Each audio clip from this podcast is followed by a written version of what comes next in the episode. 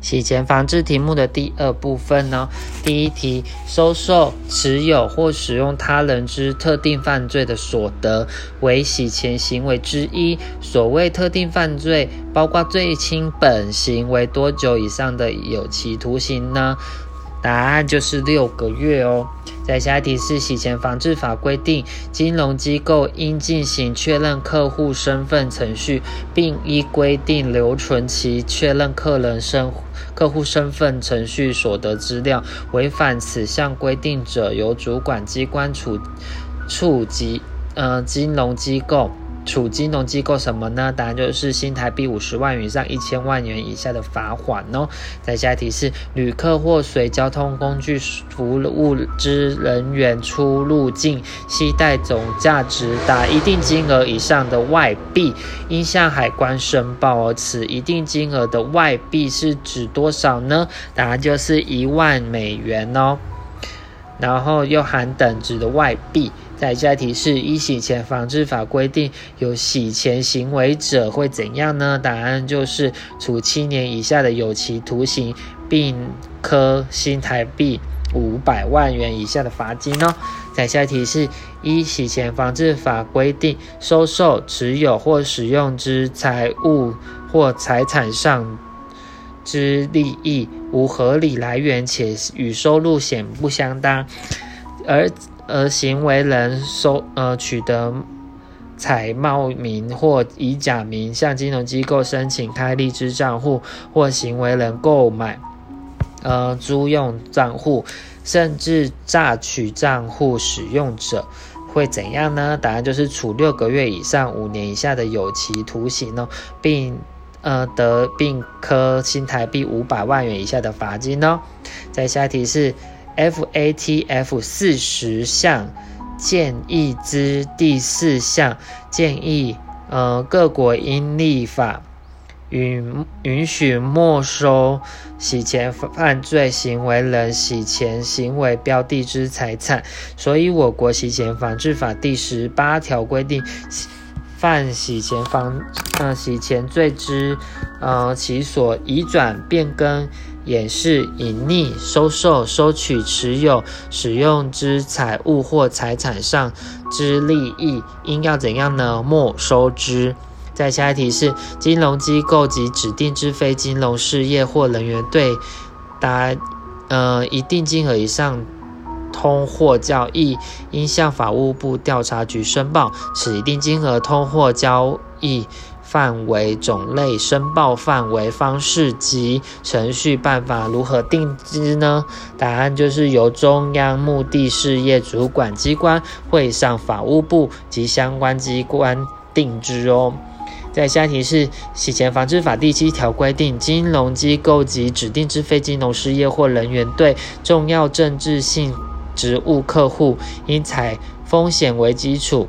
那执行加强客户审查程程序，那此重要政治性职务之人与其家庭成员及有密切关系的人范围由何者哪个机关决定呢？答案就是法务部哦。在下题是金融机构、银楼业、不动产经纪业等不具公务员身份之从业人员泄露或交付关于申报疑似。呃，犯洗钱之罪之交易者，应该要怎么样呢？当然就是处两年以下有期徒刑、拘役或新台币五十万元以下罚金哦。再下一题是公务员是要公务员哦，泄露或交付关于交申报疑似呃犯洗钱防治法第十四条、第十五条之洗钱罪之交易，或犯十四条、十五条洗钱罪。嫌疑之文书、图书、消息或物品者，应该怎么样呢？答案是处三年以下的有期徒刑哦。再下一题是：有关旅客或随交通工具服务之人员出入境携带一定金额十，一定金额是十万元以上之新台币现钞时，下列叙述有哪些呢？答案就是有。呃，应向海关申报哦，还有就是海关受理申报后，应向法务部调查局申报哦，还有就是未依规定申报者由海关没入哦。所以下一题是我国洗钱防治法第十五条规范特殊洗钱罪，乃人呃落实洗钱防治，避免不法金流流动，对规避洗钱防治规定而取得不明财产者予以处罚。那为此。特殊洗钱罪应适度限制其适用范围，因此该条文明定，呃，其收受、持有或使用之财产无合理来源且收入不相当，而且其收取必须符合下列哪些类型呢？答案就是由行为人冒名或以假名。规避客户的审查机制，而向金融机构申请开立账户；还有就是行为人以不正当的方法取得他人向金融机构开立之账户，如施用诈诈术取得账户使用；还有就是行为人规避洗钱防治法所定的客户审查记录保存及大额与可可疑交易申报。如刻意将单笔两百万之款项拆解为四五比四五比四十万交易，以规避交易申报，这些都是哦。再下一题是洗钱防治法所称的金融机构及适用该法金融机构之规定者，包括有哪些呢？答案就是有银行，然后信托投资公司，还有全农农全国农金农业金库。还有就是办理融资性租赁业务之事业哦。再下一题是金融机构对疑似洗钱，呃洗钱罪之交易申报有哪些叙述呢？答案就是有应向法务部调查局申报哦。还有就是依此规定申报者免除其业务上应保守秘密的业务哦。还有就是金融机构之。负责人、董事，然后经纪人及职员亦适用哦。在下一题是洗钱防治法对洗钱的定义有哪些呢？答案就是有意图掩饰或隐匿特定犯罪所得来源，或使他人逃避刑事追诉而移转或变更特定犯罪所得哦。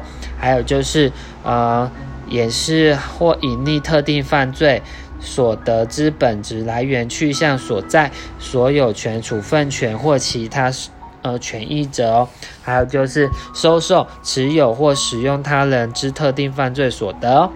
在下题是下列有关洗钱防治法第十三条不法所得冻结之规定有哪些叙述呢？答案就是由检察官于侦查中有事实足认。被告利用账户汇款、通呃通货或其他支付工具犯第十四条及第十五条之洗钱罪，得申请该法该管法院呃指定六个月以内的期间，然后对该笔交易之财产为禁止提款，然后转账、付款、交付。转让或其他必要的处分的命令哦，还有就是，呃，命令应以书面为之哦，还有就是指指定期间如有继续延长之必要，检察官应呃减负具体理由，至迟于期间届满之前五日申请，那个法院裁定哦，但延长期间。不得逾六个月，并以延长一次为限哦。再来下一题是有关记录保存的规范有哪些呢？答案就是由金融机呃机构保存之交易，应足以重建个别交易，以被作为认定不法活动之证据。还有就是呃指定之非金融事业或人员因执行业务而办理国内外交易。应呃亦应留存必要交易记录，还有就是保存记录之目的在建立透明化金流轨迹，嗯，故应全面保存哦。再下一题是对于构成洗钱防治法第二条各款。呃，各款所列之洗钱犯罪行为者，那一现行的洗钱防治法第十四条规定的刑责为何呢？答案就是处七年以下的有期徒刑，并科新台币五百万元以下的罚金呢。再下一题是诈欺，嗯，集团车手收受、持有或使用之财物或财产上利益，而冒名或以假名向金融机构申请开立账户，且无合理来源与。且与收收入显不相当，应处怎样呢？答案就是处六个月以上五年以下有期徒刑，得并科新台币五五百万元以下的罚金哦。那下题是一百零六年六月二十八号施行洗钱防治法，其修正内容下列叙述有哪些呢？答案就是有放宽洗钱犯罪之定义，还有就是降低洗钱犯罪之前置犯罪门槛。还有就是引起扩大没收制度哦。在下一题是金融机构对于打一定金额以上之通货交易，除法律另有规定外，应向下列何者提出申报呢？答案就是以向法务部调查局哦。在下题是依洗钱防治法规定，若查获来源不明之。不法财产时，为为杜绝洗钱犯罪行为，应如何处理呢？答案就是扩大没收违法行为所得哦。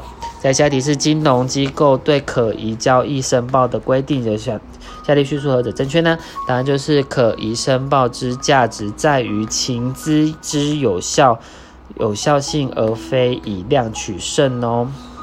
在下题是下列何者？呃，是那种现行洗钱防治法的内容呢？答案就是有必要时，法务部得会同中央目的事业主管机关指定收，呃，指定受规范机构使用现金以外之，呃，以外的支支付工具哦。还有就是。呃，允许我国协助他国执行财产没收，还有就是设置定期经费制度，支付洗钱犯呃防治法政策推行、培训、国际合作等费用。再下题是下列何者，呃是下列何者尚未纳入？防治洗钱的义务机构呢？答案就是旅行社没有。那其他的话，像律师、会计师、房房地产经纪商这些都有哦。在下题是下列何者，嗯，是边境金流管制的范围呢？答案就是有黄金裸钻跟有价证券哦。在下题是检察官于侦查中有事实足被认，呃，足认被告利用账户汇款通货。或其他支付工具犯洗钱防治法第十四条及第十五条之罪者，原则上得申请请呃法法院指定多久期限之内的期间，对该笔交易之财产嗯冻结呢？答案就是六个月哦。在下一题是进行零形性交易的话，办理跨境汇款达多少金额？然后这边就是指大概含等值的外币十，嗯，金融机构应该要确认客户的身份呢？答案就是新台币的三万元以上哦。